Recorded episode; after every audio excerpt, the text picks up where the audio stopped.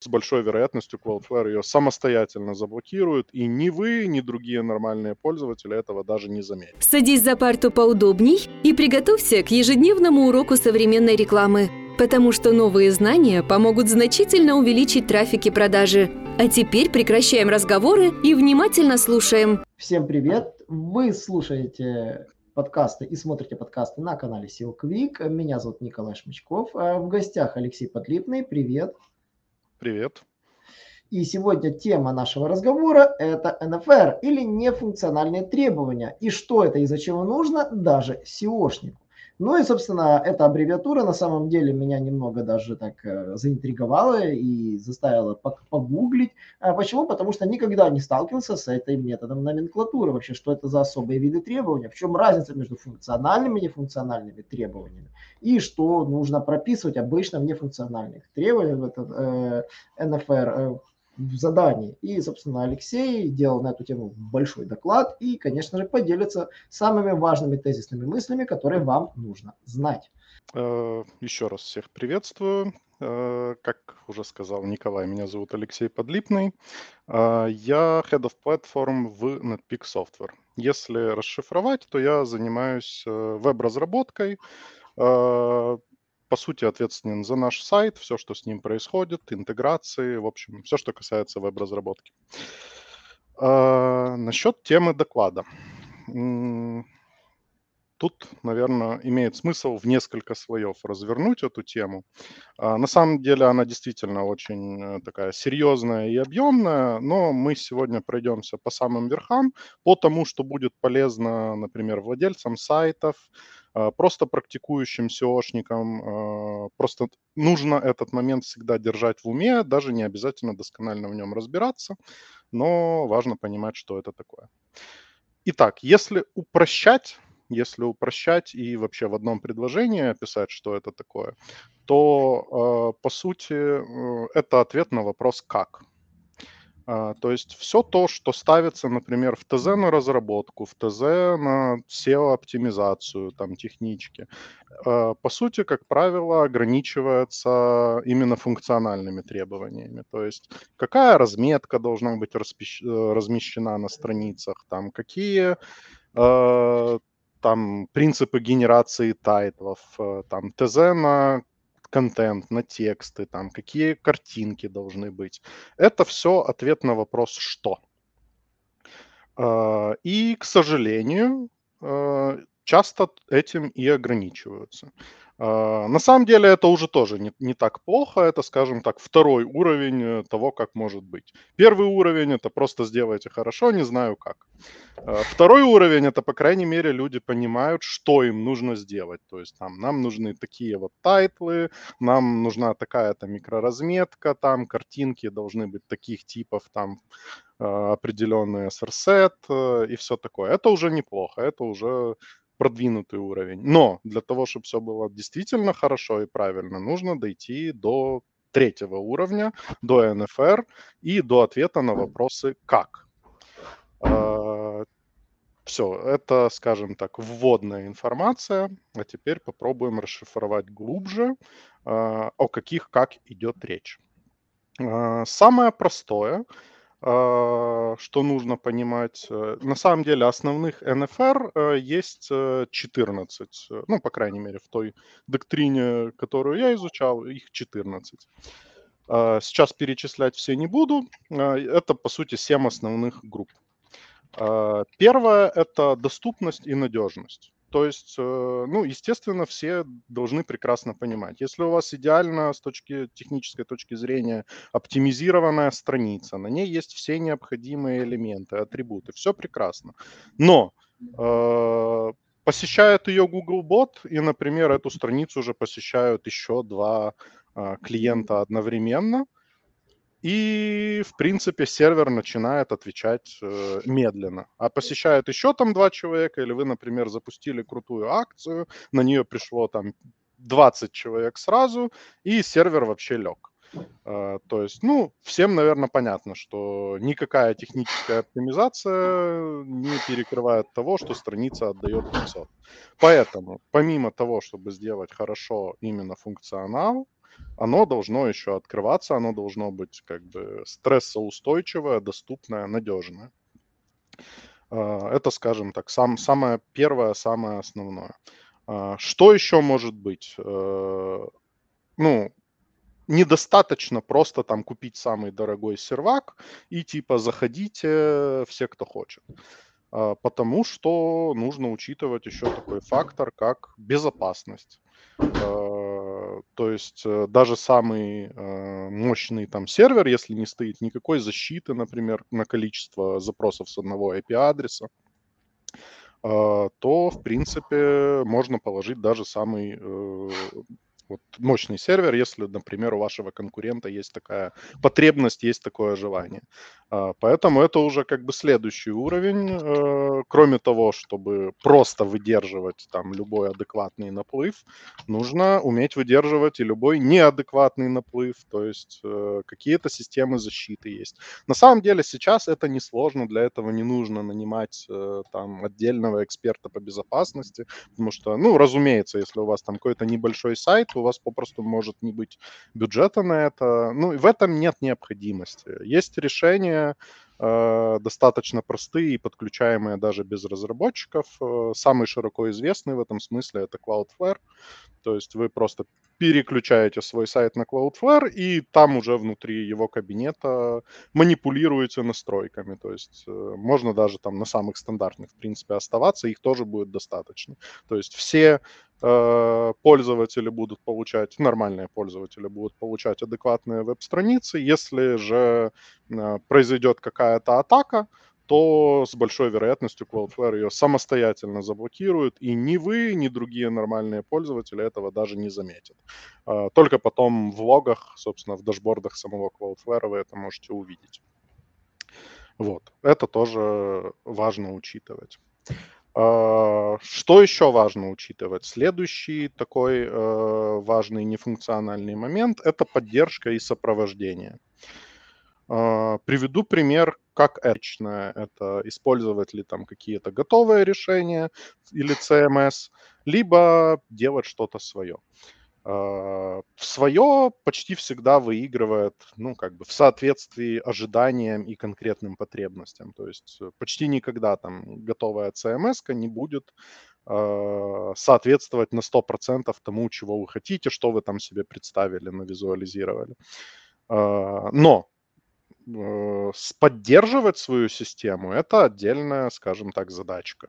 То есть вам нужно держать э, профильного разработчика, который, ну, в идеале тот, тот же, который и писал решение, но тоже это не всегда возможно. Люди уходят, э, не знаю, болеют, по любым причинам могут исчезнуть из вашего проекта, и вы уже находитесь после этого в кандалах. Вам нужно найти такого же по скиллам, по стеку разработчика, чтобы хотя бы просто даже поддерживать.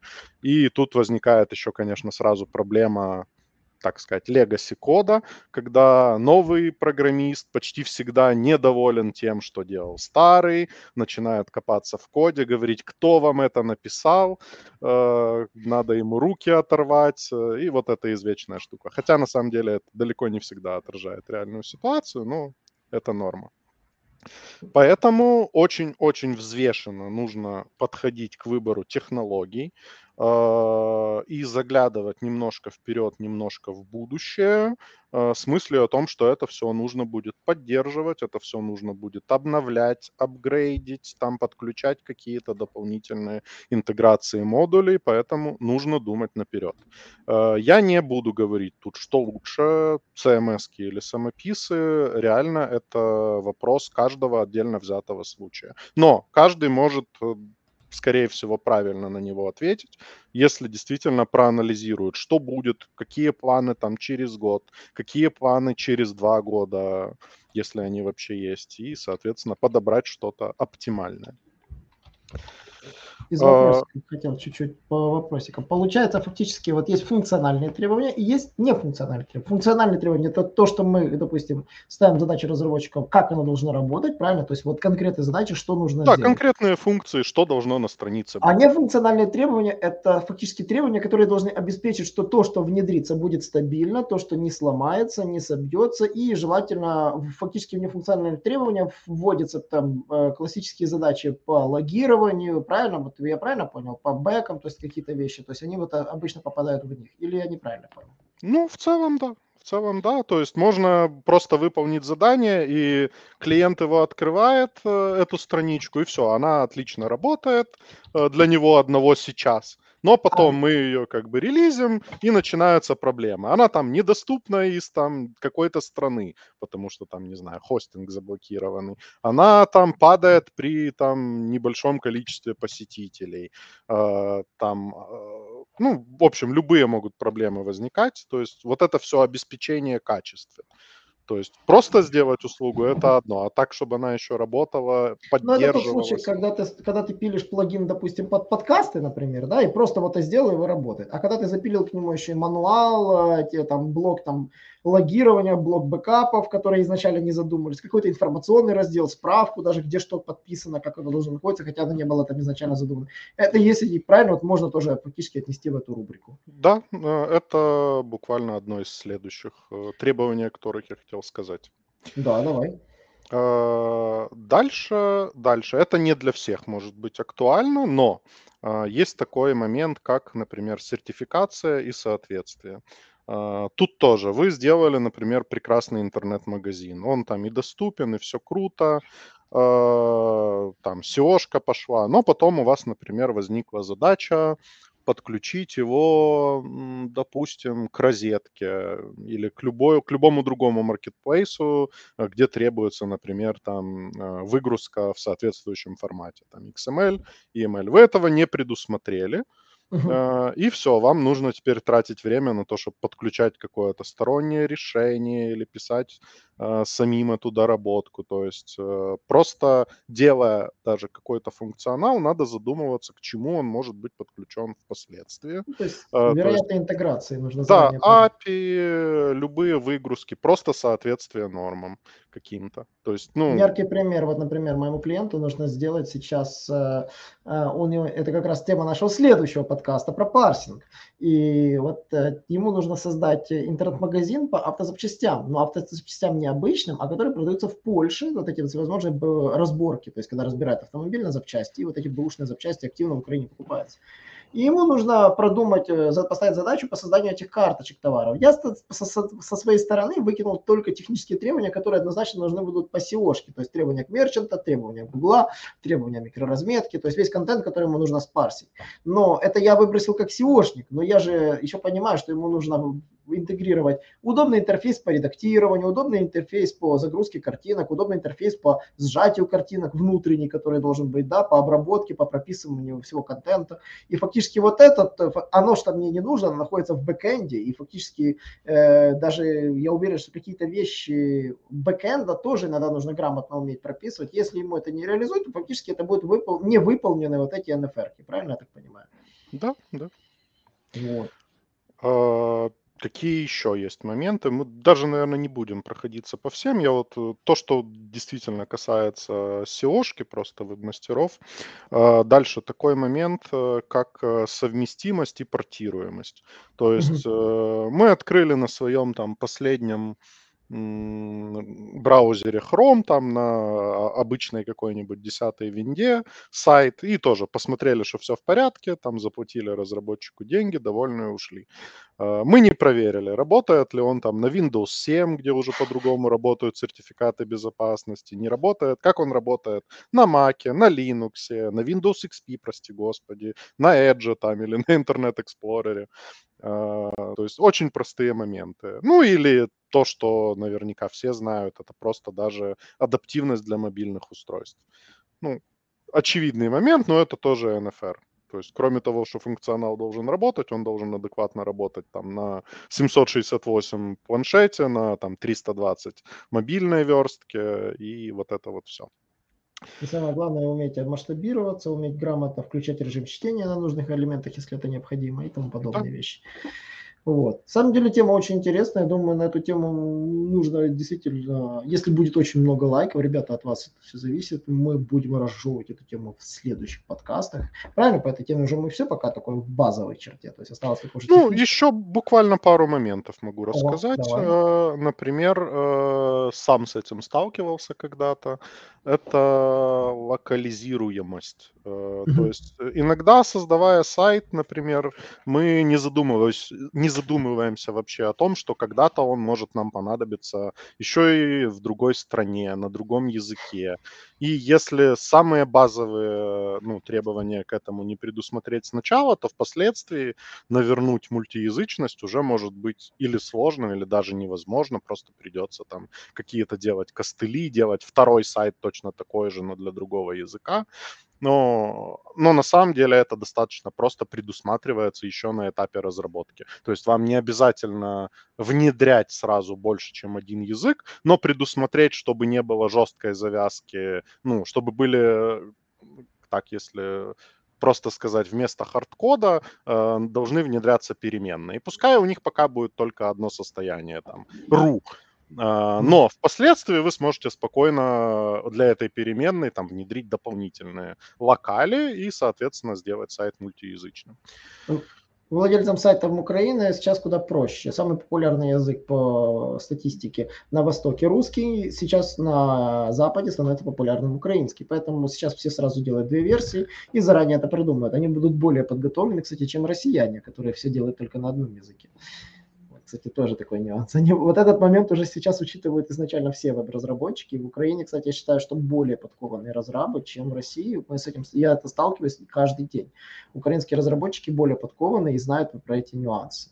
Вот, вот, ну да, так сложилось, что нам это надо. да. Нам это нужно. Ребята, э, рад, что вы дослушали эту тему до конца. Больше я, конечно, сегодня слушал, но в следующих подкастах мы даже подискутируем. Поэтому оставайтесь с нами. Не забывайте подписываться на нас. Э, подписывайтесь также на популярные каналы NetPeak Software. Они тоже часто постят полезный контент, и даже я там пишусь. Вот, поэтому вы можете найти много интересного контента у ребят. Они действительно пишут хорошие гайды.